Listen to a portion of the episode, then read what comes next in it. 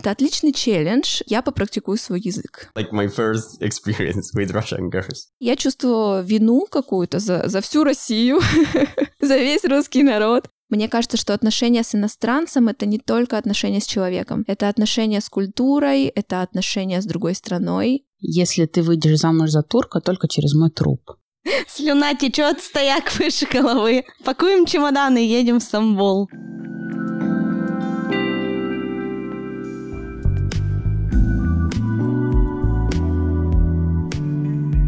Привет, это подкаст «Нормально же общались», и я его ведущая Оля Микитась, женщина, мама, практикующий подкастер, начинающий писатель и продюсер. Я не эксперт, и здесь мы высказываем только свое мнение и делимся своим видением мира. Мой подкаст про людей и для людей. В каждом выпуске мы делимся личными историями из жизни, об отношениях, воспитании детей, любви и сексе.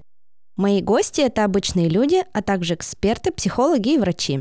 Я, наверное, делилась с вами, что в последнее время у меня возникает очень много разных идей, но ресурсов часто не хватает даже на то, чтобы обдумать хотя бы самые классные. Хочется-то ведь и гор свернуть, и там успеть, и здесь прокачать. Поэтому я стараюсь думать не только о том, как продуктивно потратить свой ресурс, но и как его восполнить. Тут на помощь мне часто приходит интернет-магазин азиатской косметики и товаров из Таиланда siamdefizshop.ru. Здесь я всегда нахожу что-то, что радует меня и помогает оставаться в том самом ресурсном состоянии. Что именно это будет, зависит от ситуации. Тайский чай, космоцевтика, аромасвечи и диффузоры для создания атмосферы спа-курорта дома. Даже набор для приготовления самого настоящего том-яма по рецепту тайского шеф-повара. В моей корзине чаще всего аромамасла или кокосовое масло для тела. Кстати, недавно ассортимент пополнился популярной корейской косметикой, патчи, биби-крем, улиточный крем. И самое классное, что все товары, представленные в интернет-магазине siamshop.ru, на самом деле из Азии и Таиланда. Имеют соответствующие сертификаты и, конечно, доставляются по всей России. Ну и если я сейчас не в Таиланде, то пусть хотя бы мой крем будет оттуда. Хотя этим летом нам грех жаловаться. В Екатеринбурге, в Москве, в Питере уже почти как в Таиланде. Но кокосовое масло я все-таки закажу. В эту жару оно мне пригодится. Делюсь с вами своим промокодом Азия, с которым сделать покупки в интернет-магазине siamdefizshop.ru получится выгоднее аж на 15%. В общем, успевайте закупиться до 10 октября. А если вы из Екатеринбурга, не проходите мимо и обязательно посетите Центр релаксации Сиам. Отдых – лучший подарок на все времена. И для себя, и для любимых. В салонах Сиам гостеприимные мастера из Таиланда, которые одной улыбкой уже поднимут настроение на весь день. Так что дарите отдых. Всю информацию о друзьях этого выпуска, ссылку на интернет-магазин, а также название промокода и срок его действия я оставлю в описании к этому выпуску. И мы сегодня поговорим про отношения с иностранцами, и девочки поделятся своими историями. Представишься? Меня зовут Юля, мне 26, я преподаю английский. Так что, если вдруг кто вдохновится после этого подкаста, welcome. Начну с того, что меня зовут Дария, и не Дарья, там не Даша, а вот именно Дария. И все думают то, что я русская. А я не русская. И как раз-таки, наверное, вот мое происхождение мне и помогло то, что жить в браке с турком мне легче. Но, ну, но про это позже расскажу. Моя история началась, когда я училась в магистратуре. Я выиграла грант на обучение по обмену и поехала в Финляндию. На тот момент я рассталась со своим парнем, он был русским, если что. И мне вообще не хотелось никаких отношений, я хотела кайфануть, хотела просто потусоваться в Европе. Но, конечно, внутренний сканер работал. Сколько тебе было лет? Мне должно было исполниться 22. Такая легкая, веселая, вышла из серьезных отношений, которые тоже длились достаточно долго, около шести лет почти. И мне вообще ничего не хотелось. Мы жили в общежитии. Финское общежитие — это не то, что наше. У каждого своя комната, как будто бы ты живешь в гостиничном номере. Все замечательно, отлично. И был парень много парней, но был один, который встретил меня буквально, наверное, на третий день моего пребывания в Финляндии, в общежитии. И, конечно же, я просканировала. вот. И поняла, что нет, это не вариант. Он какой-то низкий, какой-то он э, несерьезный. Так, он был не фин? Он был не фин, но он был горячим киприотом. Вот mm. так.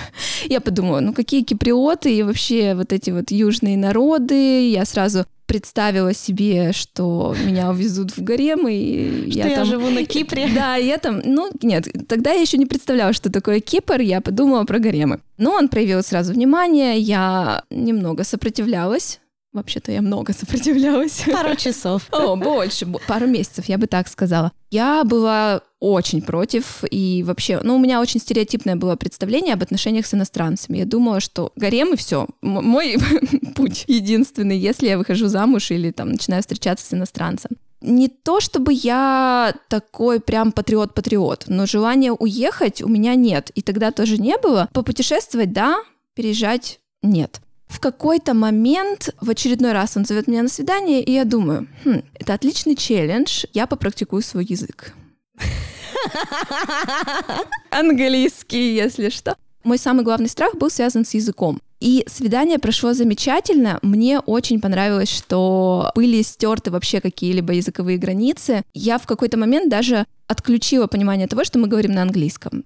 Мне, наверное, это дало какой-то пинок в эти отношения. Все стало развиваться достаточно стремительно, но в какой-то момент пришло время расставаться. Конечно же, за счет того, что было больно, тяжело, как-то немножко деструктивно, да, потому что только-только все закрутилось, четыре месяца прошло, Тут уже нужно расставаться. Мы попрощались, но пообещали друг другу, что мы еще увидимся. А у вас план-то был какой-то? У нас не было никакого плана. Он сказал, приезжай на Кипр. Я сказала, хорошо. В общем, я вернулась в Россию абсолютно разбитая. Тут еще сессия, университет родители. Холод, Сибирь. Холод, Сибирь, да. Я чувствовала себя максимально несчастной, особенно после такого опыта, после этой свободы во всех отношениях, то есть свобода от родительского контроля, свобода в общении, в узнавании новых культур, новых стран, новых мест. Я прям погрузилась в какую-то грусть-печаль. А он мне писал, приезжай, приезжай, приезжай, а я все думала, надо мне это, не надо. Я немножко отдалилась, он начал обижаться. И я подумала, ну, поеду. Поеду, посмотрим. Вот эта поездка будет точно решающей. И я уехала на Кипр на 10 дней. Это была моя первая поездка на Кипр. Конечно, эти южные ночи, коктейли, еда, горы, море, море. все это, да, все это свело с ума все-таки это были какие-то отношения на расстоянии. Мы общались, мы переписывались, и вот эта встреча, такая желанная, которую мы прям так ждали, жаждали, она сыграла свою роль здесь, и мы поняли, что нет, все, это, наверное, любовь, и эти отношения будут не такими, как у других, и мы сможем. Мы сможем быть на расстоянии, мы сможем преодолеть все проблемы, которые связаны с разностью культур, с разностью языков. Ты это чувствовала на начальном этапе, вот эту вот разность вашу? Вот как раз-таки нет. Мне это нравилось, я воспринимала это скорее как отношение с любым другим человеком. То есть я смотрела на него не как на иностранца, а как на другую личность, вот так, на другую индивидуальность, наверное. Опять же, религии э, греческая и русская ничем не отличаются. Ну, там есть некоторые отличия, но в целом это все христианство. То есть тут никаких вопросов не было.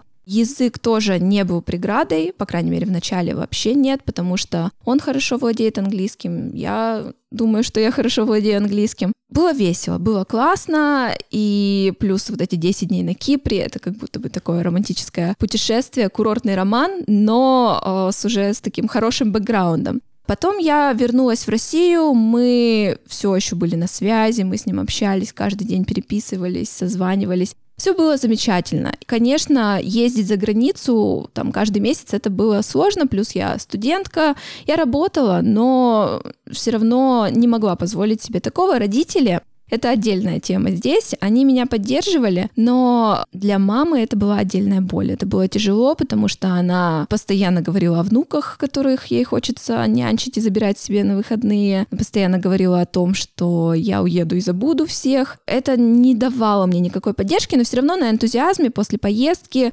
я была готова вообще жечь все мосты, уезжать, встречаться где угодно. Был еще ряд путешествий, мы ездили вместе в Австрию, это было прекрасно, это было под Новый год, тоже такая романтика. Все проходило вообще под флером вот этой романтики, красоты, страсти, возможно, тоже после долгой разлуки. Несколько раз я все-таки съездила на Кипр, вот на такие короткие промежутки. Это было всегда прекрасно. А он не приезжал сюда? Это хороший вопрос в какой-то момент мы тогда встречались уже, наверное, не знаю, год и два месяца, может быть, и речь зашла о том, что я все время приезжаю на Кипр, а он в России ни разу не был. Он такой путешественник, и для него это тоже исследование новых территорий. Почему нет? Он сделал визу, это было проблематично. Удивительно, что нам легко уехать туда, а им сюда не так просто. Он приехал сюда. Мы встретились в Москве, и у нас был некий план. Сначала попутешествовать по Москве, посмотреть Красную площадь, конечно же. Потом поехать в Питер, и из Питера уже сюда, в Екатеринбург, знакомиться с моими родителями. Мы встретились в Москве, это было здорово, но тогда, наверное, начались легкие проблемы, потому что все равно романтика не может длиться вечно, и разговоры о том, что нужно что-то решать, нужно как-то продолжать этот роман, постоянно возникали. И мы начали думать, что делать дальше, и это как-то вот так выпало на нашу поездку в России. В Москве оказалось очень проблематично общаться на самом деле на английском языке, что удивительно для меня, в Питере с этим намного лучше. У него появились какие-то претензии к России вообще, к тому, как мы тут живем. Мне это, конечно, не нравилось, то есть мой внутренний патриот проснулся в этот момент, и у нас начали возникать легкие конфликты на вот именно культурной почве, что для меня было удивительно, потому что он посетил очень много стран и в целом достаточно такой, я бы сказала, толерантный человек с широким кругозором. Но тут что-то пошло не так, и постоянно он был недоволен, недовольство вот это вот выливалось на меня, и я чувствовала вину какую-то за, за всю Россию. за весь русский народ. Он, ты его зимой сюда привезла? Нет, летом. Летом. Удивительно. Да, чем все, он был все, недоволен?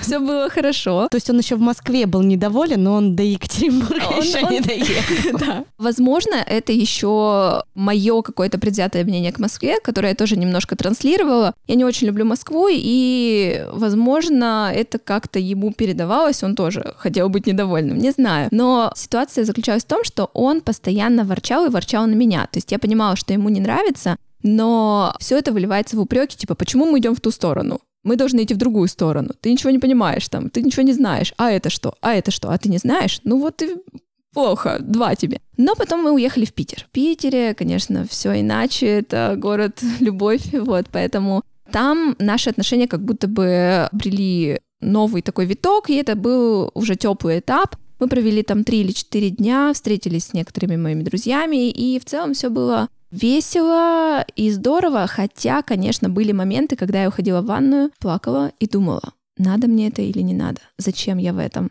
Тут я сделаю небольшую ремарку. Все-таки мне кажется, что отношения с иностранцем это не только отношения с человеком.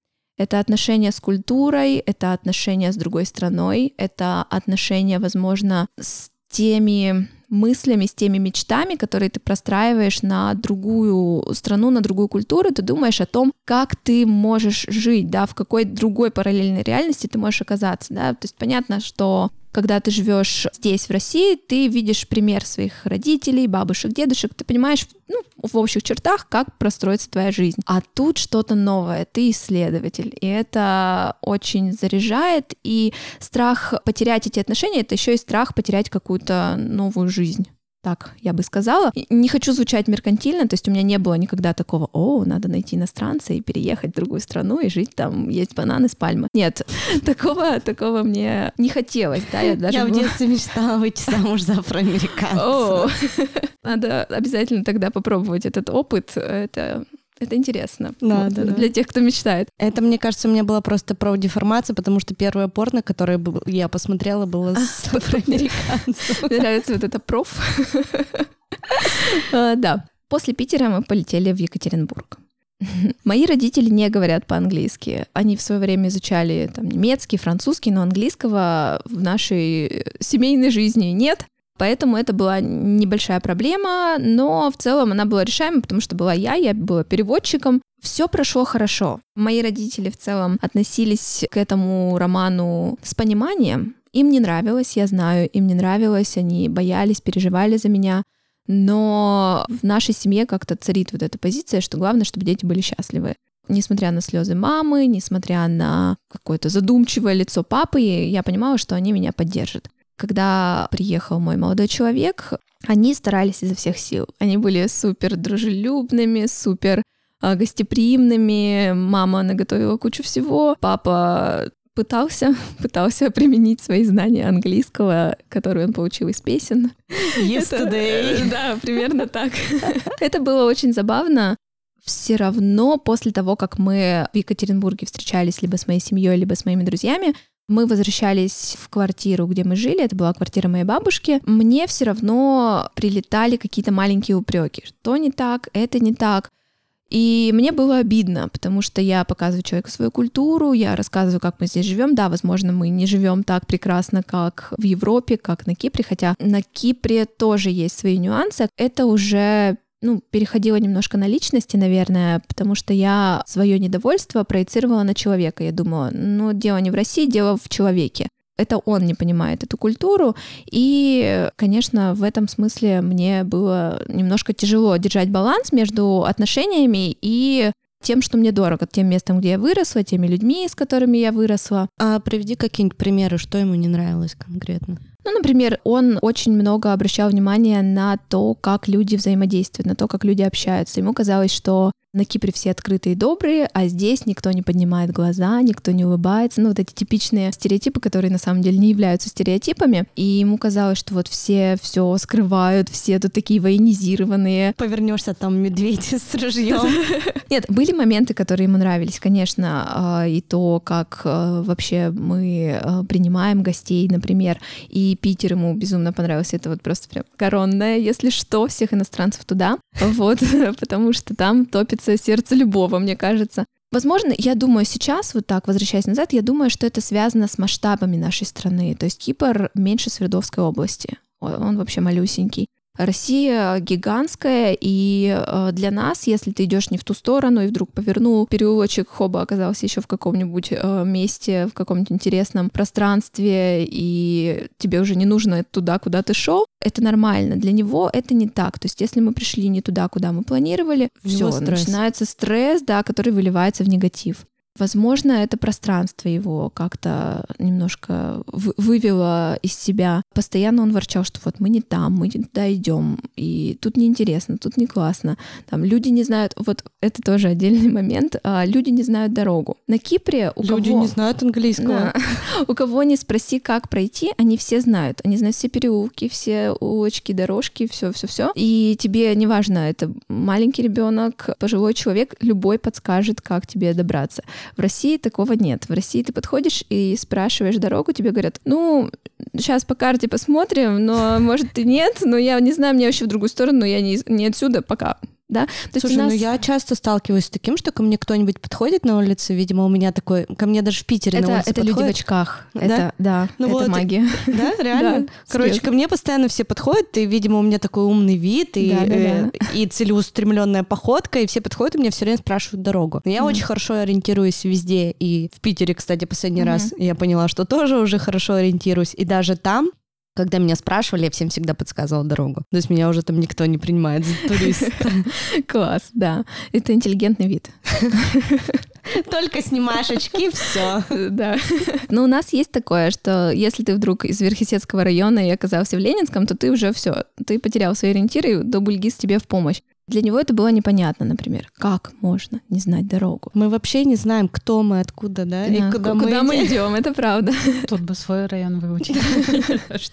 В общем, как-то мы допутешествовали этот этап. Он улетел из Екатеринбурга. Потом мне еще прилетела небольшая претензия о том, что аэропорты непонятные, большие, много терминалов. Что мне было непонятно, потому что, ну, человек-путешественник, прочитать таблички несложно. Но, тем не менее, когда я была в этих отношениях, я была настолько погружена, что я со стороны не замечала вот этих маленьких моментов. Я думала, что да, действительно, наверное, я не сказала, там, я не предупредила, я что-то не так сделала. Чувство вины — это такой отдельный пунктик в моей жизни, который вот стоит пошерудить, и он в целом уже готов работать. Вот ты так рассказываешь, рассказываешь, и я в этом прям слышу какие-то, знаете, абьюз абьюзивные замашки. Типа у тебя вызывалось чувство вины, да, что как будто бы ты виновата в том, что ему что-то не нравится. Да, совершенно верно. И сейчас, будучи в полярно других отношениях, я понимаю, что действительно было. То есть я послушала миллион подкастов, прочитала миллион историй про абьюзивные отношения и думала, нет, это не у меня. У меня не было открытых э, конфликтов таких, не было открытых оскорблений, обвинений и так далее. Сейчас, глядя на это со стороны, может быть, уже с, с высоты своего возраста, ладно, прошло два года, но тем не менее, я понимаю, что что-то было не так. И, возможно, какие-то черты абьюза были. Теперь, Дарья, расскажи ты свою историю. Как все началось? Я была замужем за русским человеком, и там мне было очень плохо, если это культурно сказать. Да? Мы жили тогда в Питере с первым мужем. Ну, года мы точно не жили, я сбежала. Я сбежала на улицу к бомжам. Мне было тогда 21 год. Ну, то есть я была вся такая наивная, воздушная, то, что, как Юля до этого рассказывала, то, что молодая девчонка, то, что весь мир впереди, и думаешь, то, что любовь на всю жизнь, это просто все. Угу. Но там оказалось все не так просто. Там были и побои, и несмотря на то, что человек был очень обеспеченным, ну и не скажу, что там с первого взгляда ты не разберешь, что это какой-то абьюз или там созависимость. Ну, в общем, я сбежала. Ты сама из Питера? Нет, я сама с Казани, с Татарстана. А, и туда, в Питер, приехала к нему? Да, я, а, получается, училась в Казани на международника, и я всегда мечтала куда-то улететь, куда-то То есть масштаб у меня был, то есть международный. Мы познакомились с ним в Казани. Закрутилось все очень быстро. Через 4 месяца я вышла замуж, потому что мне пели песни то, что любовь на всю жизнь. Я практически бросила свою учебу в Казани. Это был третий курс, и перевелась, ну, не заочно, просто поскольку меня уже хорошо знали, мне сказали, ладно, как-нибудь там четвертый курс дотянешь. Я просто туда-сюда летала. И я уехала к нему в Питер. Угу. Я ничего не знала в Питере. Для меня это был шок. То, что там меня бьют, меня в детстве-то никто никогда там не бил, и ко мне уважительно относились. А тут вроде бы обеспеченный, на первый взгляд, культурный человек, то, что там большой руководитель и прочее, и дома меня начинает там маленькую, ну, не маленькую, молодую девчонку начинает бить и еще что-то. Я тогда поправилась на больше, чем на 20 килограмм. Ну, я заедала все, то есть и тогда у меня мир разрушился, то, что я мечтала о каких-то там, знаешь, ну, не дворцах, но у меня была престижная специальность, то есть у меня там, я бросила всю карьеру в Казани, да, я все бросила. И получается то, что я обратно вернулась а, к родителям в Татарстан. Я никогда не хотела возвращаться в Татарстан. То есть для меня это было то, что ну, как-то предала себя, что ли. Получается, возвращение и Никто не поддерживал тогда твой развод. Ну, в общем, не суть так важно сейчас. После развода очень-очень долго восстанавливалась, у меня не было вот этой вот любви к себе и прочее-прочее, то, что я там не уважала себя, и я пыталась заглушить вот эту вот боль. У меня было очень много таких отношений, где я страдала. То есть где там я доказывала свою там полноценность, то, что вот посмотри, какая я там и прочее, прочее. И практически все, да, они были в Питере. Да что такое? Пострадал, конечно, да. Достаточно. И последнее отношение человек просто от меня сбежал.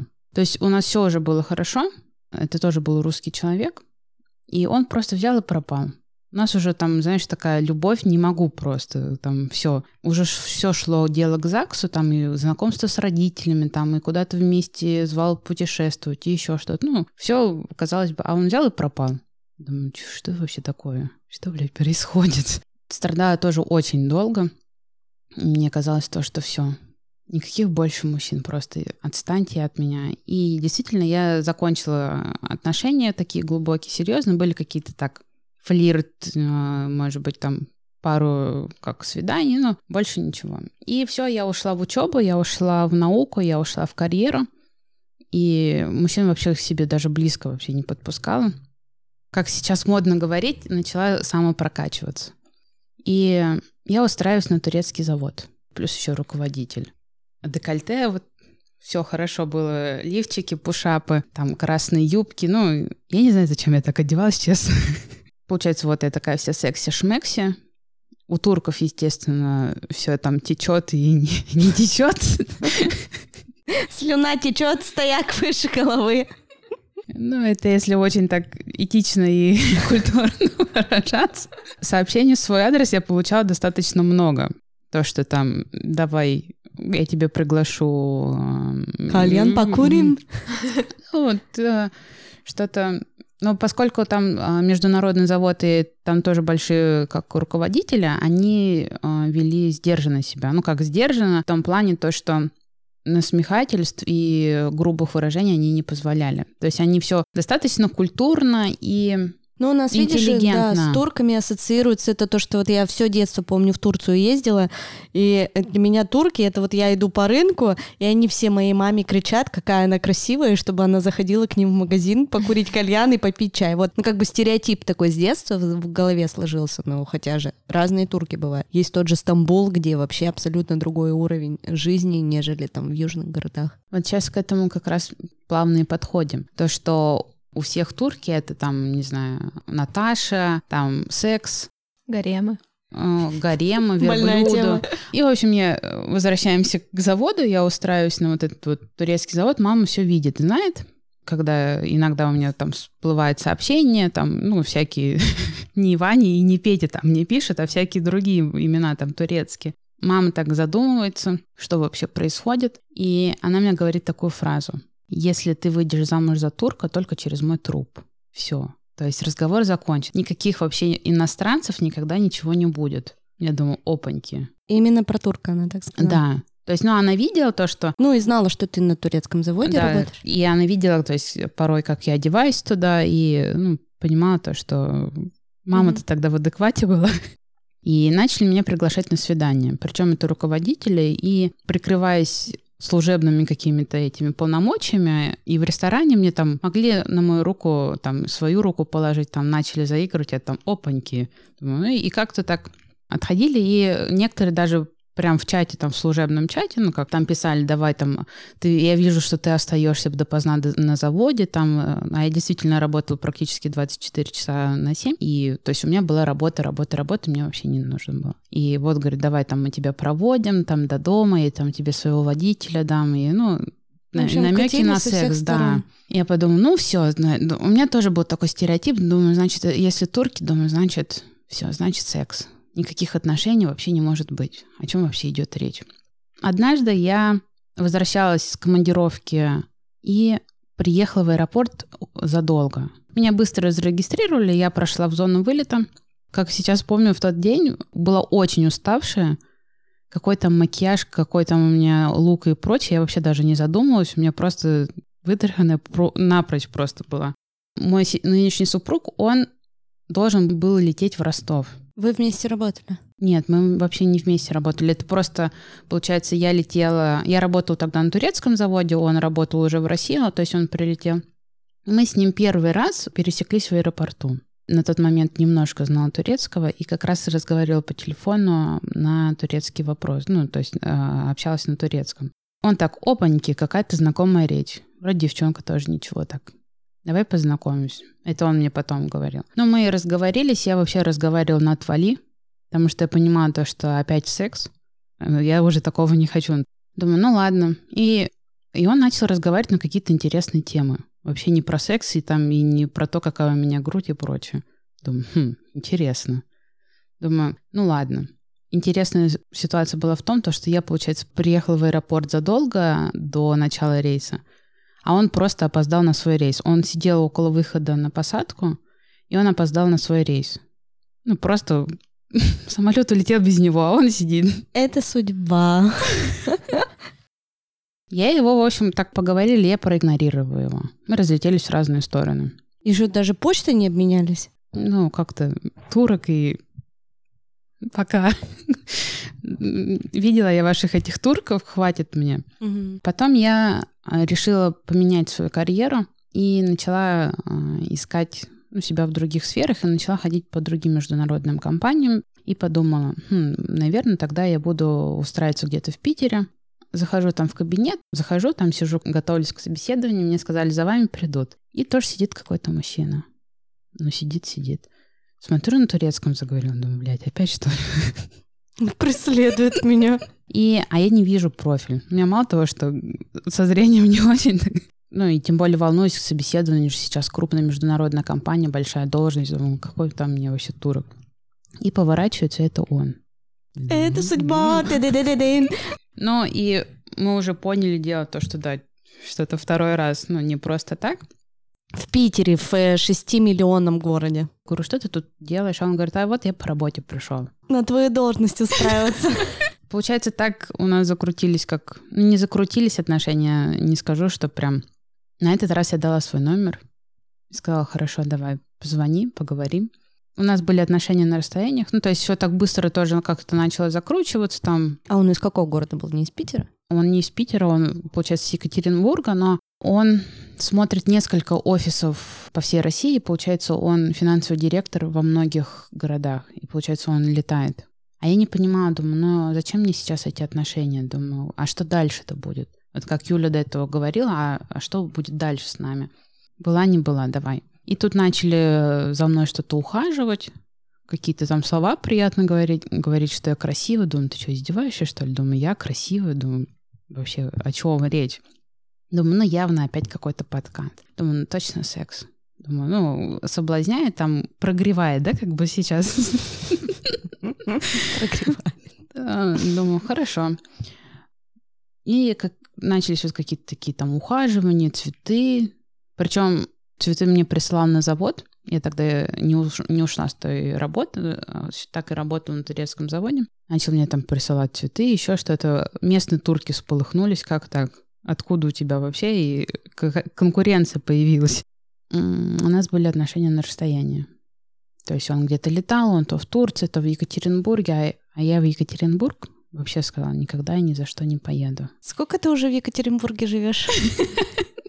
Четвертый год пошел. Никогда. Просто, да, я говорю, на Урал я вообще никогда ни за что. И... Причем я ни разу не была в Екатеринбурге, но люди, которые говорили там, мы с Урала, они вели достаточно себя агрессивно, еще что-то. И у меня тогда сложился стереотип по поводу, кто живет на Урале, Уральской диаспоры. и сибиряков, то, что там такие грубые, ну, там, не питерская, знаешь, интеллигенция.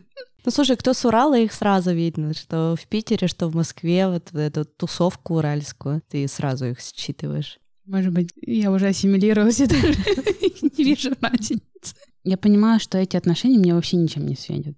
Я даже помню, мы договорились опять встретиться в Питере. Он меня ждал в зоне выдачи багажа, и я его вижу, как он там стоит, ждет меня. Я спускаюсь по эскалатору, я понимаю, блядь, все, беги просто отсюда, надо завязывать с этими отношениями. Думаю, какой-то некрасивый, думаю, что-то там. А он просто тогда не выспался. Думаю, все, вот сейчас вот в Питере мы погуляем, потусим, и все. Ты говоришь ему пока, и дальше живешь своей жизнью. А у меня родители-то про это не знали. У меня была легенда для мамы с папой и вообще для моего окружения, то, что у меня тоже есть молодой человек в Питере, и он там русский. Мама, папа, если вы слышите, вы сейчас узнаете всю правду. Простите, извините. Просто Так нервы- вышло. Нервы поберегли ваши. И я говорю то, что у меня есть мистер Икс, который зовут Вова, А как зовут твоего мужа? Ахмед. Вова и Ахмед, нормально. Русский просто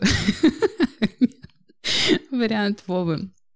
И он меня приглашал в Стамбул. То есть за меня вообще в первый раз кто-то заплатил там путевку. Ну, не путевку, там билеты, отель. А, Естественно, мы жили вместе, что у мусульманских как бы не позволяется там вообще до свадьбы быть вместе. Думаю, «О, нормально. А он такой прям мусульманин-мусульманин? Тут, знаешь, тоже как, э, что такое мусульманин-мусульманин, я даже до сих пор не знаю. Живя уже с ним сколько? Чет- Ну, практически, да, 4 года мы вместе. А я сама же-то тоже мусульманка. Но я, видишь, как я не исповедующая прям просто. Можно сказать, я этническая больше мусульманка. И я думаю, ого, номер в одном там отеле. Думаю, ну все, попалась рыбка в сети. То есть он мне все оплачивает, он мне там, не знаю, балует, там покупает мне одежду. Я говорю, да не надо, я сама работаю. Что ты мне тут свои тряпки? Думаю, ну, сто процентов прогрев, думаю. Ну, вот хочет просто показать, что, что вот смотри там. А оказалось просто потом уже там спустя время он показывал то, что ну, я настоящий там мужчина, и то, что для мужчин это вообще нормально, оказывается, там не бить, там не обижать, а просто ухаживать и заботиться за женщиной. Как... Ну да, ты столкнулась с диаметрально другим отношением, не с таким, которое у тебя было раньше. Да, там, он, не знаю, хочешь там полетели туда-то, хочешь полетели туда-то. Думаю, ну окей, он мне покупал там билеты в Питер, там билеты в Екатеринбург. Я говорю, да не надо, у меня есть деньги, я сама работаю. Хочешь, я там тебе... Хочешь, я тебе дам денег, да, вот эта русская женщина. Да я сама за тебя заплачу. Да, да, э, зачем, зачем ты вообще это делаешь? Что ты хочешь? Секс?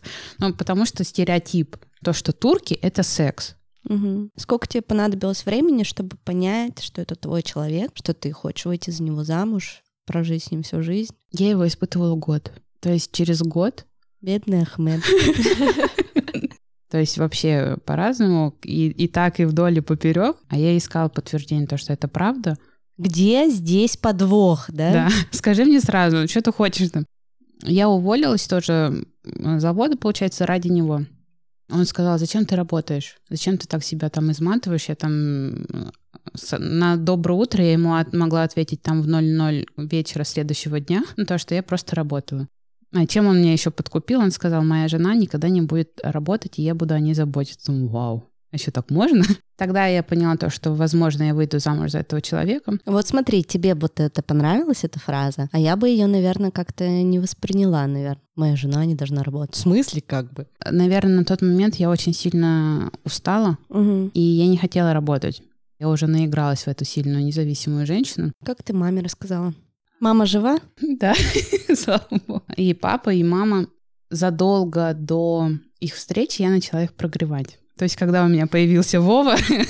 Дарья, если что, продюсер, поэтому в ее, э, с, в ее речи слово «прогрев» на первом месте стоит. Я начала делать для него действительно огромную пиар-компанию. И я начала задолго говорить то, что, ну вот видишь, у меня там были плохие отношения с русскими. Неважно, какая нация, главное то, что такой человек. И я делала некий такой вброс идей и тестировала на маме то, что, а что она скажет, а что будет, если у меня будет иностранец муж. Ну и мама говорила такие э, стандартные фразы, ой, ну, главное, чтобы ты была счастлива. Думаю, пиздешь просто. Какое там мое счастье, то, что ты недавно мне говорил то, что в нашем доме будет турок только через мой труп. Однажды я сильно заболела, и мне прислали букет цветов, очень красивый. Мама говорит, ой, а от кого это? Блин, я не скажу же, что от Вовы. На тот момент я с Вовой-то уже давно рассталась. Ну, то, что я понимала, то, что уже врать больше нельзя. То, что, ну, хватит уже. И то, что пора говорить правду, потому что я видела то, что дело идет к серьезным отношениям, то, что там уже и не секс, и не курортный роман, и ничего. И, в принципе, я так и сказала то, что у меня есть Ахмед, он турок. Мы познакомились с ним в Питере. Он э, занимает там, не знаю, э, большую должность. И когда моя мама услышала то, что он с деревни, а он действительно с турецкой деревни, тут у нее, короче, в общем, все. Пошла назад. Сначала-то она вроде бы, ой, да ладно, как здорово. Но главное, чтобы ты была счастлива, чтобы там любовь и прочее, а тут деревня турецкая. И тут она, у нее, мне кажется, тоже включился то, что меня опять куда-нибудь заберут в горы. И тут она, давай познакомимся. Он специально прилетел к моей маме и папе. И, ну, мои родители тоже не знают турецкого, и там ни английского, и ни вообще никакого. Точно самая, точно такая же ситуация, как и у Юли. И я там тоже, знаешь, как аниматор. Прыгала, бегала, там то, что всем угодить и всем понравится. Он улетел, я говорю, ну что? Ну, вроде ничего, нормально. Думаю, ну все. Никого хоронить не придется. И вы уже к тому времени решили, что вы переедете в Екатеринбург? К тому моменту мы еще не решили вообще ничего. Как то есть и... ты еще была в Питере, а он был в Екатеринбурге. Да, то есть еще такая ситуация была. Я уволилась с завода, я обратно вернулась в Татарстан, и родители думали, ну все, наконец, она будет рядом с нами. Она вот тут чего-нибудь тут кого-нибудь найдет, а, да, отпустит своего Ахмета и никуда не переедет. И тут я говорю то, что я переезжаю в Екатеринбург. Он говорит, зачем? Я говорю, а я там нашла работу. И Ахмед тоже переезжает в Екатеринбург. Пусть переезжает, молодец, он там тебя поддержит на новом месте, прочее, прочее. Я переехала сюда, в Екатеринбург, я поняла, что я не хочу работать. Я это ему сказала, то, что я не хочу работать там на этом заводе, ну, то есть уже в Екатеринбурге ничего не хочу. Он говорит, ну, хорошо, не работай. Думаю, а как я буду жить? Я говорю, мы с тобой не муж, не жена, то есть, ну, просто ты меня что, содержать будешь? И через некоторое время он мне делает предложение. Сколько тебе лет было? По-моему, мне 25 лет мне было тогда. А ему? У вас есть разница? Да, у нас три года разница. Он то старше? Он, да, он старше, он не больше, ну, там небольшая разница. С предыдущим мужем у меня было 10 лет разница. Старше? Да, старше он у меня был. Я сказала маме с папой то, что я выхожу замуж. Пока, ребята. И через две недели, чер- как он мне сделал предложение, я даже помню, у меня папа никогда не плакал, когда я ему сказал, я, точнее, когда я сказала своему папе то, что я выхожу замуж за него, он заплакал. Я говорю, ну ты чего плачешь-то? Алло, я же счастлив, смотрите. И он тогда сказал, да, главное, чтобы ты была счастлива. Зачем плакал, я не знаю. Может быть, я узнаю, когда тоже буду свою дочку выдавать замуж. И он меня повез к себе там в деревню в эту, к родителям знакомиться. Пришла смотреть на меня вся деревня. То есть я себя ощущала примерно как мартышка в зоопарке. Вот серьезно. Мало того, что там белая, это русская иностранка, турецкого не знает. Ты знала турецкий чуть-чуть. Но я не знала бытовой язык, я знала бизнес-язык. Ну, то есть а, я знала там «Привет, здравствуйте, как дела?» Ну, как там знала с работы, вот этими словами я разговаривала. Но, как выяснилось, через несколько лет они меня вообще ни черта не понимали, что я вообще говорю. Ну да, может быть, еще в деревне, да, в Турции там совсем отличается язык. Да нет, там язык такой же, а, но просто, может быть, мой акцент еще там, ну, я не знаю. Я понимала, что приехала в деревню, я влюбилась в эту деревню, серьезно. Если бы такую деревню тут, какие там турецкие деревни, каждый бы мечтал, по-моему, жить в этой деревне. Море там, фрукты, инжир, горы, воздух, солнце. Ну, не знаю, для русского человека это просто действительно рай. Плюс меня очень хорошо приняли. А, Если я сейчас без подката, я там одела платок, потому что у него семья абсолютно вся религиозная. И они, кстати, до сих пор не знают то, что у меня был первый брак. То есть, если они узнают, мне кажется, ну, узнают, но сейчас-то что уже сделаешь? В общем, нельзя там так, то, что если женщина была замужем, уже ее нельзя брать тому, кто еще не был женат. А он как к этому отнесся? То есть он э, не настолько в религии, как его семья? Или он тоже не знает? Нет, он знает. В общем, я ему сразу сказала то, что я была замужем. То, что я там не новый товар. И... И... Но он не знает ничего, ничего про отношения. Мгм. То есть я ему вкратце так рассказала, то, что и там у меня забрали квартиру, там я осталась на улице одна с бомжами, то, что без денег, без вещей вообще ничего, ну, в принципе, все тебе хватит. На этом достаточно. И все, в принципе.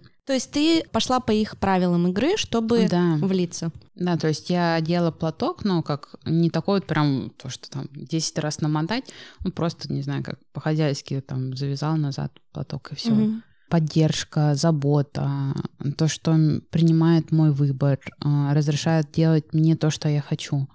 То есть хочешь работай, не хочешь не работай. Приняли мою семью, то, что у меня мама православная, папа там мусульманин, да, и по их законам там тоже так нельзя. Ну да, я счастлива.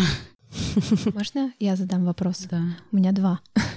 А, Во-первых, меня все-таки, ну, как лингвиста в том числе, волнует вопрос с языком. И второй вопрос — это не скучает ли он по Турции, нет ли разговоров о том, чтобы уехать в Турцию, например, а, и жить там? Ну, на первый вопрос, когда мы познакомились, мы общались на английском языке. Он вообще не разговаривал на русском, несмотря на то, что он в России жил там Мгм. год. И он каждый день с документацией работает на русском. У него там был ассистент, а переводчик, там ну, всякие какие-то такие. А со мной он общался на английском. Потом я понимала то, что на английском мы долго так не проговорим. И то есть мне все равно надо будет общаться с его семьей, ему надо общаться с моей. И мы начали прям интенсивно изучать и- друг друга языки. Он начал ходить в университет к преподавателю, а я... А что я делала? Я ничего не делала. Я турецкий сериал смотрела. Но а, у меня был плюс в том, то, что я У тебя уже получила... была база У какая-то. меня была база, у меня была база с университета, плюс я еще знаю других пять языков, они тоже восточные. И плюс, получается, как с Татарстана, а татарский язык, он э, на 90% похож с турецким. То есть все грамматики, вот эти все, все абсолютно похоже. То есть вы дома разговариваете на турецком? Русско-турецкий, английский плюс свой язык, ну, мы это называем языком любви. Я скажу, что я уже сейчас разговариваю очень быстро и свободно по-турецки, а его мама меня до сих пор не понимает. Она всегда переспрашивает, что она сказала? Что она сказала? И все смеются, то есть все понимают, а его мама меня не понимает. То есть, она, ну, она меня спрашивает, что сказала. А второй вопрос, А не хотите ли в Турцию? а, в Турции. Но мы сразу договорились. На данный момент достаточно больной вопрос, то есть где мы будем жить. Но когда мы вступали, получается, в брак, у нас также был еще договор перед Богом, то есть у нас была религиозная свадьба, ну, как а, венчание, только по мусульманским традициям. Перед этим, ну, плюс еще наученная первым браком, то, что надо договариваться на всем на берегу, это, конечно, чуть-чуть неправильная стратегия, все равно будут какие-то разлады, но основные такие моменты мы все равно разговаривали перед вступлением в брак. И я говорила то, что для меня Россия тоже важна. Вот что хочешь, делай, но я хочу увидеть, как стареют мои родители, то есть помогать им. И мы договорились на том, то, что мы будем жить и там, и там. А сейчас мы, получается, как люди миром. Мы вообще живем в Екатеринбурге, не, не мой, не его, не родной город. Скоро нам предстоит переезд в Африку. Для меня это тоже как, ну, такая боль. По его работе. Да. Возможно, когда выйдет этот эпизод, Дарья будет уже в Африке. Я буду есть бананы. Под пальмой. А, но это тоже, знаете, такая непростая ситуация в жизни, то, что когда я выходила замуж, я думала, этого случится когда-нибудь там не скоро. И я не придавала этому значения, то, что мне надо будет из-за его работы колесить по всему миру. И сейчас я уже старею. Сколько тебе лет, напомни, пожалуйста. 28. 28. А, ну, ну, в том плане то, что ну, не такая, как физическая старость, а хочется уже своего дома, потому что м- хочется уже там, не знаю, покрасить стены в тот цвет, который ты хочешь.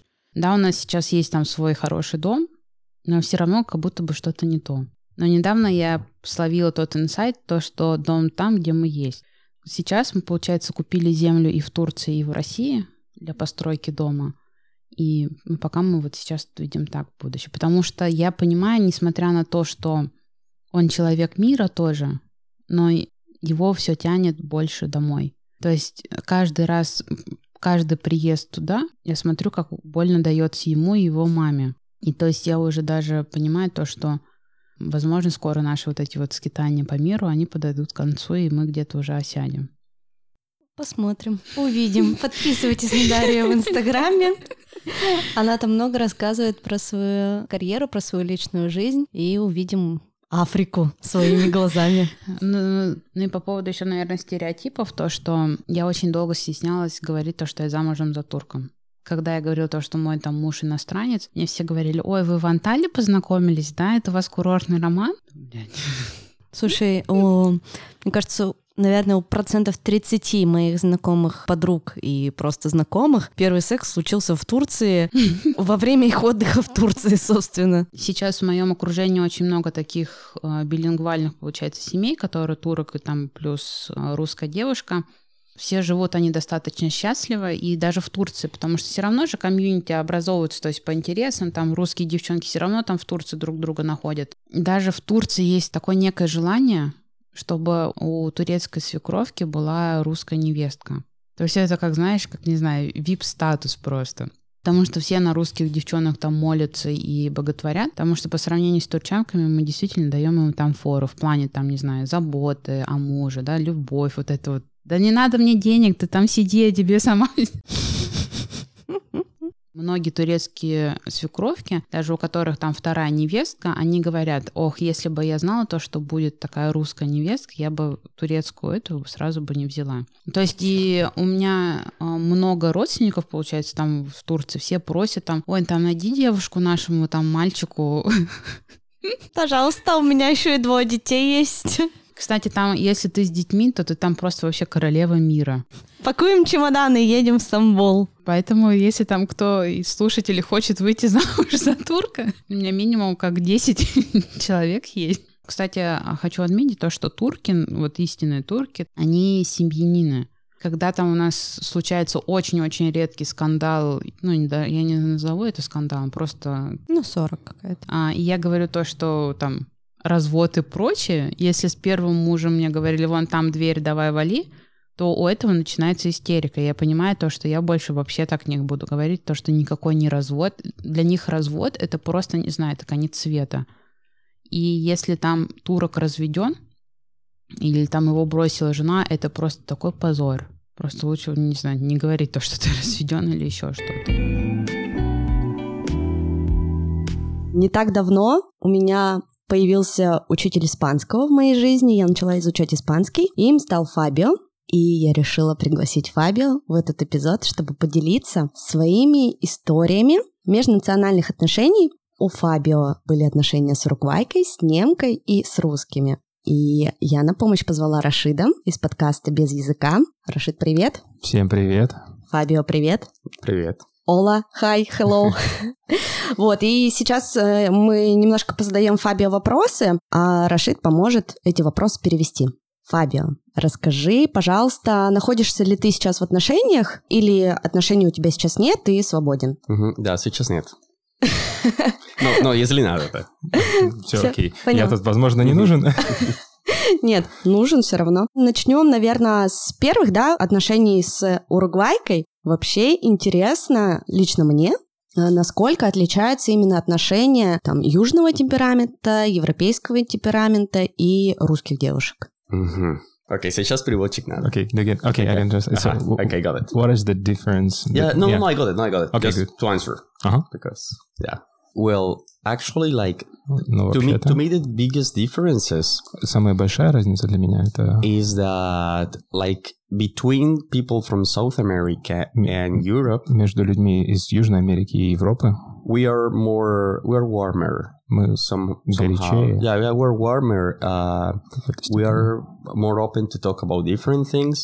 мы гораздо более открыты к тому, чтобы Э, говорить о разных вещах. Yeah, and as well, we have somehow a little bit more of relationships where the man somehow is still a little bit more gentleman than in Europe. И у нас в каком- какой-то степени есть такие отношения, в которых мужчина гораздо больше джентльмен, чем в Европе. Yeah, so when I dated uh, with girls from Colombia, Когда я встречался с девушками из and, yeah, Колумбии, Mexico, из and Мексики. Uruguay, из Уругвая Argentina as well, и э, из Аргентины, so it was pretty much like that. When I was with uh, people from Germany, Но когда я был с немками, uh, it was it was different. это, это было по-другому. Yeah, and they had, at least in my case, both of them, they were like, don't open the door, I can do it myself, И- don't serve me the, another drink. И в большей м, части случаев было так, что они говорили, не открывай мне дверь, я ко- могу за себя заплатить и так далее. Yeah, and it was different. Uh, so I stayed like in this kind of for a year more or less. And then I came to Russia and it was even more extreme in some aspects than in South America. И в Европе все было примерно вот так, но когда я приехал в Россию, в какой-то степени здесь было чуть более экстремально даже, чем в Южной Америке.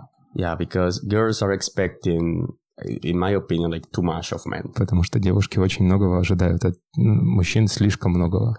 Yeah, and, and really love attention, but in things that to me they are like really not important. И еще им нужно много внимания в таких вещах, которые для меня совершенно не важны. Yeah, like for example, I don't even know someone and this person is expecting me to give her flowers. Like, why? И, например, я кого-то не знаю, а этот человек ждет от меня цветов. Ну, почему? Yeah, so th- those are like like issues that I had to deal at the beginning as well. Once I remember something that happened.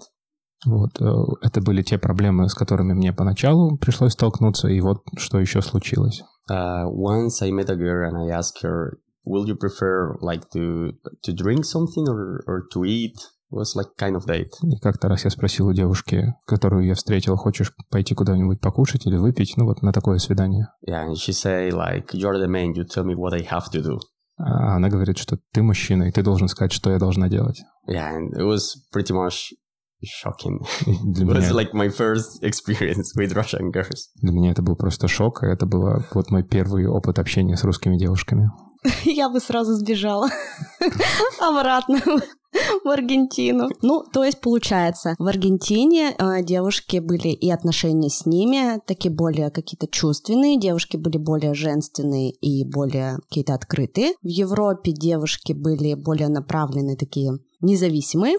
А в России вообще непонятные. Типа, что им все надо, надо, надо. И не могут, по сути, сказать, что им конкретно надо и почему им это надо. Да, более-менее. Для меня, да. Да? Да, но вначале ничего не понятно. А, но мы люди. Понимаешь, у нас есть что-то между нами, который очень решит. И ну, сейчас нормально. Я понимаю, как работает это. Ну, русские люди говорят, типа, русский менталитет.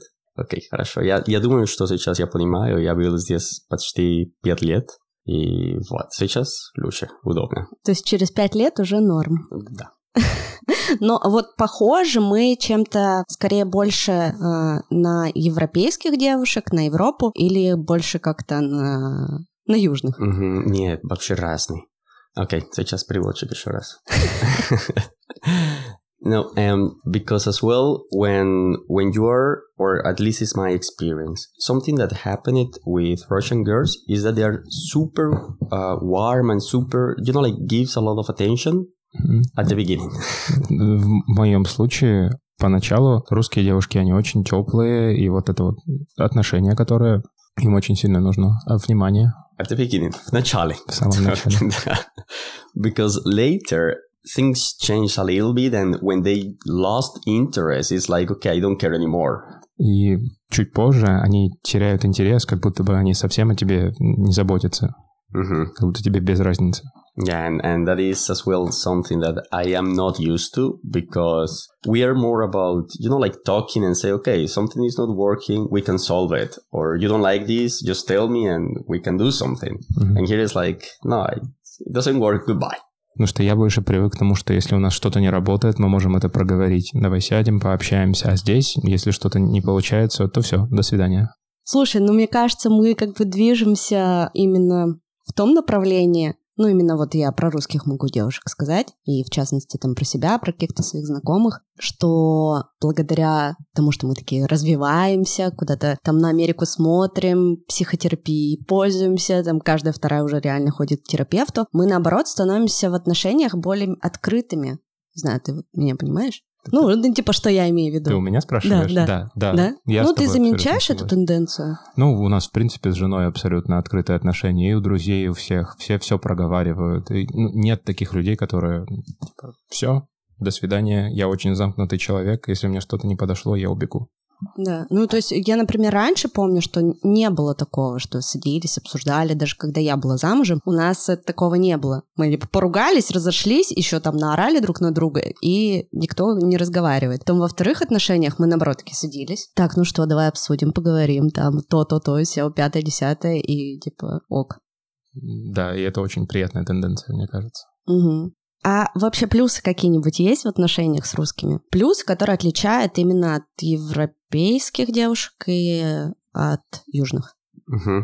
Okay, I something that I really enjoy uh, is that okay on on the one hand that Russian girls really like to take care of you and you know to cook and to be there and to and as I say before at the beginning they pay a lot of attention and they and they try to make you feel you know happy And that is evident.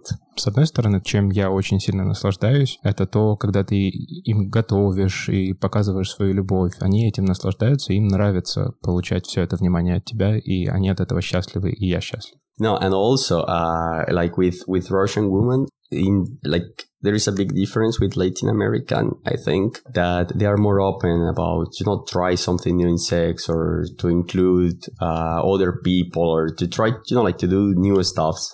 И еще один плюс, а, что я ценю в русских девушек, это то, что в отличие от латинок, они гораздо более открыты в сексе и готовы к чему-то новому, позвать, может быть, других людей, ну и, в принципе, готовы к экспериментам. Прикольно. Я, наоборот, думала у что у бразильянок, аргентинок, американок, наоборот, более открытое отношение к сексу, чем у русских. Думаю, что нет. Или, наверное, для меня разные, но мой опыт разный. Угу. Ну, я иностранец, поэтому, наверное, они ну, со мной более открыты, чем с русским парнем, может быть. А ты замечал такое, что, например, ты приходишь с русскими друзьями, у тебя есть русские друзья? Да. да. Приходишь с русскими друзьями, и, ну, например, у вас компания там из трех-четырех человек, и ты один там иностранец. И что девушки скорее выберут тебя, чем твоих друзей. Иногда. Иногда, да. Но это не всегда звучит, потому что я обычно с мужчином отношения нехорошие, не знаю почему. Но, но, но когда я еду, как, например, в клубы или куда-то, всегда есть, ну, с девушкой, поэтому. Mm. Ну, больше с девушками, чем с друзьями. Да, да, да, да. У меня есть история о друге. Он гей. И лет пять назад он жил в Екатеринбурге и сходил в гей-клуб один раз. И когда все узнали, что он американец, два парня подрались за тем, чтобы с ним повстречаться. О, ничего себе, прикольно. Ну вот, да, то есть какие-то, ну знаешь, типа вот даже когда я была ребенком, там подростком, не ребенком уже, всегда ты думал о том, что, блин, а как прикольно было бы встречаться с иностранцем или поехать куда-нибудь в Европу там на каникулы или в Америку, и там же реально все по-другому. Мгм. Ну, типа, у нас такое было. Когда я была подростком, мы это обсуждали. Сейчас понятно, что ты на это уже абсолютно не обращаешь внимания, или, например, там, ты никогда не выберешь человека только потому, что он другой национальности. Но такое было там в подростковом периоде, что тебе всегда кажется, что там, там что-то интересное точно. Ага. Не, и тоже я думаю, что это... Ну, раньше была сложная ситуация в России, и, наверное, это была, ну, возможность, понимаешь? Мгм, да, и, да, и сейчас, а, может быть, просто потому что разные страны, или, ну, чтобы пробовать что-то. Ну да, да. И еще знаешь, какой вопрос хотела задать? Если у тебя друзья, иностранцы, которые давно в отношениях с русскими девушками, возможно, построили семьи, у них есть дети. А, нет. Because, ну, потому что все мои друзья у нас, ну, почти все отношения не закончили хорошо. Именно с русскими. Да-да-да. И вернулись обратно. И у вас- Не, не, не здесь, но просто отношения не работали. Интересно, почему? Вообще у всех? Окей, они все обманули. Ну, русские девушки. Обманули? Да. Так, ну-ка, интересно, это Да. уже какая-то жаришка пошла. Ты можешь рассказать это? Ну да, но... а, Обманули в плане, то есть... Не, ну, обманули, обманули. Но с другим человеком. А, измена. Да, да, да, да, да. Поняла. Мгм. Ну, и не, не только измена, но просто... How to say, like, cheat? Обмануть, нет? Изменять. Да, изменять. Because cheat is like to lie. Ага. In, а, обмануть is to lie. Ага. And cheat is Okay, so that, that, that измен is like to change. Yeah, that's also the same thing. Ah, okay. Yeah. Okay. So got it's like in French it is ad- adultère. In Mhm. French, yeah, Mhm. this thing. Yeah. This is измена in Mhm. Russian. it. So, yes. И у многих такое было. Ну, то есть, получается, серьезных каких-то отношений, там, семьи Мои самые нет. близкие друзья, мы три. Мгм. И вот мы все три. Живете здесь? Да, и все три, и как смены, да, сменили. Мгм. Yes, that, well, that happened. Интересно. Интересно. С русскими? Yes, yes, yes, yes. Можно материться в этом чатике? Ребенок, уши. Сучки. Бывало когда-то желание специально познакомиться с иностранкой. Ну вот потому что у русских парней, ну или, соответственно, у русских девушек оно есть, вот то, о чем мы говорили. Вот было ли когда-то желание специально хочу начать встречаться с иностранкой? Ну, конечно. Я То есть думаю- не здесь, да, да, а да. там. Да, да, да, но это работает Мгм. как это, на обе стороны. Мгм. Ага, да. Я, поэтому я думаю, что есть это всегда это желание, чтобы знакомить что-то новое. Ну, когда есть иностранный человек для тебя. Еда, видишь, а, просто что ты делаешь каждый день, утром, а, чем ты занимаешь, чем, ты, чем тебе нравится, музыка, которую никогда ты, ты, ты слушал. И поэтому есть немного вещей, которые интересны вс- всегда. Вот. И, конечно, я думаю, что тоже это биология когда есть, ну, иностранец, ты, не знаю, чего, как это attracted. Привлекаешься. Ага, ага, Мгм. вот. Т- Тебя эти люди привлекают. Да, и мне кажется, это особенно в самом начале отношений, это очень интересно. Мгм. То есть что-то вообще абсолютно новое и другое. But after that, you have to deal precisely with that, with the differences. Like, when it's not new anymore, so you have to, to, you know, to find points in common. Ну, после всего этого а, тебе как раз приходится сталкиваться с этими э, различиями, и когда больше нет этой новизны, вам приходится искать точки соприкосновения. Я поняла даже по-английски, что он сказал. Но это на самом деле может работать и в обычных отношениях тоже. Только не так ярко в самом начале. Может, вы все там оба слушали Сплинов, знаешь, у вас какие-то, ну, такие там общие интересы были, или, возможно, вы учились в, в одной школе, или еще что-то, ну, каких-то больше точек соприкосновения, но тоже вначале интересно, а потом вы начинаете, пазл начинает сходиться. Фабио, спасибо тебе большое, что Спасибо тебе. да, ты поделился своими историями и вообще своим видением на отношения с иностранками, в частности с нами. Спасибо тебе, Раш, Всегда приятно. что помог. Спасибо, что слушали мой вольный перевод. Не, все классно получилось, мне кажется, да? Все было понятно, вы там в комментариях обязательно напишите. И продолжим. После того, как он уехал из э, России, где-то через месяц он позвонил мне и сказал, это не будет работать. Не получится, там, несмотря на все чувства, все равно между нами будет этот разрыв. Я помню, что я очень сильно, очень сильно переживала, но во время этой поездки по России у меня случился инсайт. Я подумала, что да, действительно, между нами всегда будет этот барьер. Все-таки английский язык не родной ни для него, ни для меня. Рано или поздно мы выгорим и ну, не сможем дальше общаться, либо учить языки, либо съезжаться в какой-либо из стран, явно не в России. Иначе, иначе ничего не получится. Когда он мне позвонил, сказал это, несмотря на все переживания, несмотря на все чувства, ну, недели две, наверное, пострадала, но приняла это. Плюс еще нужно сказать, что все это время я немножко отодвигала свою, свой успех, свой собственный успех, потому что на работе мне неоднократно предлагали стать не просто преподавателем, а уже методистом. И я каждый раз не знала, когда я улечу вновь, поэтому я не принимала это предложение. Плюс в университете также предлагали работу, я тоже отказывалась с, с тем, что мне нужна была свобода, чтобы я могла улететь когда угодно, После этого звонка я решила, что все, я фокусируюсь на себе, все будет хорошо. Обрезала каре, конечно же. Ну и, конечно, в тот момент, когда я уже была, наверное, на 99% принятия этого его решения, он позвонил мне и сказал, откат. Возвращаем все обратно. Ох уж эти мальчики. Это сколько времени уже прошло? Две недели. Ну, то есть за две недели она уже в стадии принятия быстро. Ну, я, да, за счет того, что вот эта поездка была такая неудачная, романтика начала куда-то уходить, неопределенность, вот это бесконечное чувство неопределенности, непонятно где, не, непонятно когда, на какие деньги, как. Все это меня подвымотало, и я уже потихоньку приняла это решение, плюс я... Было лето, я решила сфокусироваться на себе, на своей классной жизни. Вечерами, конечно, плакала, там, ночью в подушку, не знаю, рыдала. Но, ну, расставание. Любое расставание — это тяжело. Когда он предложил вернуть все обратно, гора, которая свалилась с моих плеч в виде неопределенности, в виде непоняток, которые все время сопровождали нас, вернулась обратно, потому что, ну, я подумала, что у меня ведь не было вроде поводов расставаться, да, то есть я, я хочу вернуть все обратно, и все вернулось обратно, но определенности больше не стало. Мы в какой-то момент серьезно поговорили и решили, что я еду на Кипр. Я еду на Кипр, и я начала собираться. Это была поездка на два месяца туда, которая наконец-таки в очередной раз должна была все расставить по своим местам.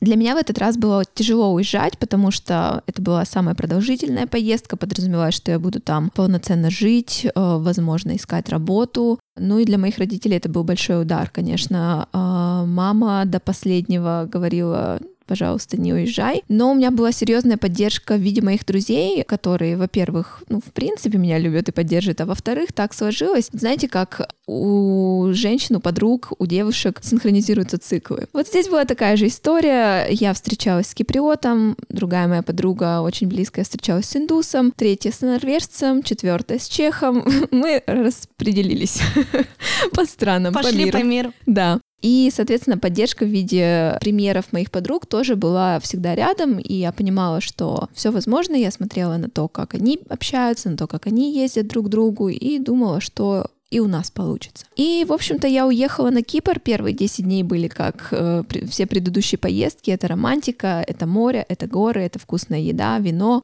Опять же, ощущения от этого расставания тоже подогрели немножко наши отношения. Но через какое-то время, несмотря на то, что я продолжала работать, я преподавала по скайпу, все было хорошо, хотя нагрузки было в разы меньше, я поняла, что я начинаю растворяться в этом мире. А у меня нет своих друзей, все друзья, которые у меня там были, с которыми я встречалась, это были его друзья. Прекрасные люди, но все равно не то. Мне не хватало русского языка, мне не хватало родителей, мне не хватало своих друзей, и мне не хватало какой-то активности. Дарья сказала, я не хочу работать, и тут э, такая возможность. Я понимаю это прекрасно, но в тот момент я, наверное, не достигла многих вершин в своей собственной жизни, и мне хотелось, мне хотелось что-то делать, что-то создавать. И я понимала, что на Кипре мои руки, ну, все-таки связаны, потому что, во-первых, это всегда язык, там, конечно, не обойтись без греческого, плюс это документы, и далее, конечно, самое важное — это то, что Кипр маленький, он невероятно маленький. Меня Там другой, наверное, еще темп жизни да, просто такой да, замедленный. Это правда. Четыре часа уже все пьют э, коктейли, наверное, на веранде. Это, это правда, да, есть такое, и все чуть более ленивые, назовем это так, чуть более ленивые. Это меня очень расстраивало. То есть до этого мне говорили, да Кипр — это деревня, что ты там будешь делать? Я готова была покорять. покорять Кипр, покорять эту деревню. Мне казалось, что это стереотип. Я думала, что, ну, ведь люди там живут, люди там работают, и я буду жить и работать, и все будет хорошо. Никакая это не деревня. Но по факту оказалось, что все именно так. А ты с родителями его познакомилась уже? Да, да, мы познакомились с его родителями еще в мой первый приезд. Очень прекрасные люди, они меня очень хорошо приняли. Они говорят по-английски, но не очень хорошо. Ну, мы понимали друг друга. Очень-очень у нас сложились теплые, хорошие отношения. Но проблема была еще в том, что мы жили в столице Кипра, там не было моря. То есть я не могла полежать на пляже, да, как это представляется, съесть банан с пальмы в конце концов. Я просто бродила по вот этому городу и думала, чем бы мне заняться, как построить мою жизнь. И все, к чему я приходила, это то, что все мои дни будут приходить вот к тому расписанию, которое переходит изо дня в день. Одно и то же, одно и то же. Я поняла, что я теряю себя. Я понимаю, что я уже не та Юля, которой я приехала, там деятельная, активная, интересующаяся, я вот просто живу, существую изо дня в день.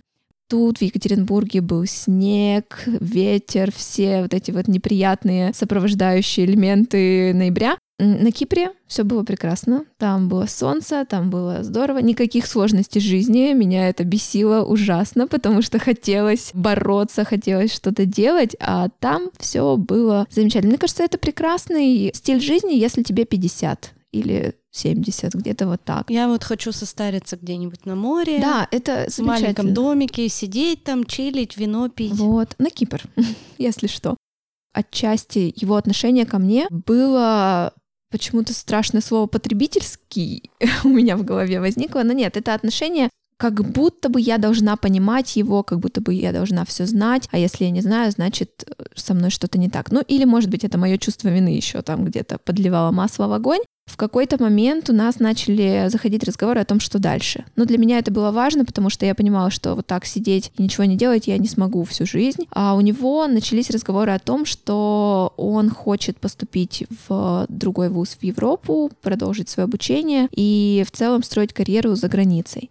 Я понимала, что у меня в этой схеме в целом шансов на жизнь не очень много, потому что мне, получается, придется быть такой женой кипрского декабриста и постоянно просто ездить за ним и в каждом новом месте жить так, как я жила на Кипре. Плюс еще вот это вот э, состояние печали каждый день, состояние тоски по дому, оно меня не покидало, оно усиливалось. И в один прекрасный день, где-то за пять дней, может быть, до моего отъезда в Россию, я завела разговор о том, что будет дальше, что нам делать, и не будет ли самым разумным решением решением все-таки расстаться и э, закончить эту гонку, закончить эту борьбу с неопределенностью, на что он мне сказал, что, наверное, это будет правильно. Все как будто бы вот затормозилась, что ли, на этом. Я просто ходила на работу, я жила, я встречалась с родителями, встречалась с друзьями, но в душе я страдала, была огромная большая дыра. У меня просто еще все так сложилось, что в какой-то момент началась пандемия. Вы вовремя расстались? Да, и вот именно так. Эта мысль меня все-таки, как бы это не было странно, подбодрила, потому что я подумала, что, по крайней мере, мы сами приняли это решение. Мы пришли к этому, потому что мы что-то осознали, а не потому что нас разлучила вот эта вот непонятная ситуация с миром, потому что мне кажется, что было бы намного больнее, если бы мы просто продолжали наши отношения, были в тех тех же самых эмоциях, чувствах, но при этом не могли увидеться и расстались бы точно так же, но, может быть, не знаю, на расстоянии по телефону. Это было бы ужасно. Ну да, мне тут одна знакомая поделилась, а, даже не знакомая, просто девушка поделилась в Инстаграме своей историей. У нее отношения с парнем, который в Америке, и они уже год не виделись. Mm-hmm. Это как бы это, это очень, это очень, очень тяжело, тяжело, да. И опять же, вот это вот странное ощущение, да, когда э, кто-то где-то, а ты здесь, и ты один, но ты вроде в отношениях. Это очень странно, потому что ты вроде можешь пойти куда-то погулять, ты можешь пойти в бар, ты можешь встретиться с подружками, ты можешь потусоваться, с тобой знакомиться, а ты как бы в отношениях. А где твои отношения? Ну вот там где-то непонятно. Они есть, они есть, если что, да. Ну вот я рассказывала про свои отношения на расстоянии, да, 7 июня вышел Мгм. этот эпизод. Да, Там да, я раз послушаю. с девочками поделились своим опытом. Через э, какое-то время, в прошлом году, уже почти год назад, я встретила своего нынешнего молодого человека, и вот уже войдя в эти отношения, сейчас, будучи в них уже год, я понимаю, что все то, что у меня было с иностранцем, это была большая вспышка. Это было очень интересно, это был классный опыт, это было такое большое исследование а, новых территорий, новых культур, новых возможностей, моих способностей там в языке, в том, как я могу акклиматизироваться в другом пространстве, но это было это было не на всю жизнь, очевидно, хотя тогда казалось, что, боже, мы умрем в один день. А, да, и надо сказать, что сейчас а, мой молодой человек, его зовут Ваня, у него зеленые глаза, он светлокожий, все, все совершенно другое. И э, забавный факт, постепенно у подруг которые тоже были иностр- с иностранцами, все тоже начало ну, не то чтобы рушиться, но поти- потихонечку отваливаться. Ну, то есть Сначала, каждый из вас, да, попробовал такой Да. опыт? да, сначала отвалился норвежец, потом индус, потом чех, вот так вот по очереди. И а, не так давно мы с одной из а, подруг как раз-таки обсуждали это и пришли к выводу, что это было интересно, это был классный опыт, но оставаться в этом долго невозможно. То есть либо это перерастает в какие-то серьезные отношения, вот в брак, например, да, либо это заканчивается. То есть это очень интересно, но как долго тебе будет интересно, это большой вопрос. Должно быть еще помимо интереса что-то. Да, Что-то больше. да, но что-то большее и какие-то чувства, да, которые позволят тебе как минимум оставить свою семью за несколько тысяч километров. На мой взгляд, уже, получается, побыв в браке и с русским человеком, и с э, иностранцем, главное то, как ощущаешь сама ты мир. То есть какая ты внутри, когда ты там я себя проработала там и почувствовала жизнь, тогда и люди, получается, стали другими. Поэтому, наверное, тут неоднозначно то, что, допустим, у тебя закончились отношения с иностранцем, но ты сейчас счастлива в- с русским мальчиком. Я была несчастлива э, в русских, но сейчас я счастлива очень с иностранцем, и то есть э, люди, которые рядом со мной, они тоже ну, как поле же мы формируем, они тоже все замужем за иностранцем, и они тоже все счастливы, говорят, то, что вот Мгм. мы там со своими нациями, там с русским, там с чехом, еще с кем-то там были, мы не были так счастливы, как, допустим, сейчас с турком. Мгм. Все от людей зависит, не от нации, не от кого, а какой человек, потому что я знаю, Да, что и да. турков очень много таких Я, я говнёненьких тоже, да, есть. хотела как раз этим подытожить нашу беседу, что абсолютно неважно, да, какой у тебя цвет кожи, разрез глаз, э, какая у тебя религия или где ты родился, важно, ну, совсем другое. То есть это на каком-то другом уровне чувствуется. Мне кажется, все сложности, какие-то преграды в виде языка, расстояния, это все можно преодолеть, если это истинная любовь. Ну да, лично у меня жизнь стала ярче, потому что я поняла, что я в своей среде, и мне есть что дать этому миру, что рассказать этому миру, и это было э, важным ключевым моментом для меня, который отсутствовал на Кипре. И сейчас я понимаю, что мы приходим домой вместе, и мы можем рассказать друг другу все-все-все. То есть мы две личности, которые независимо друг от друга находятся в этих отношениях. В тех отношениях все-таки я бы сказала, что это были отношения с иностранцем. Да, то есть они такие немножко с тегом. отношения с иностранцем, э, где ты немножко зависишь от того места, где ты живешь, от того человека, с которым ты живешь, от того языка, на котором вы общаетесь, и от того, чем ты занимаешься. Поскольку ты в другой культуре, твой единственный проводник — это он.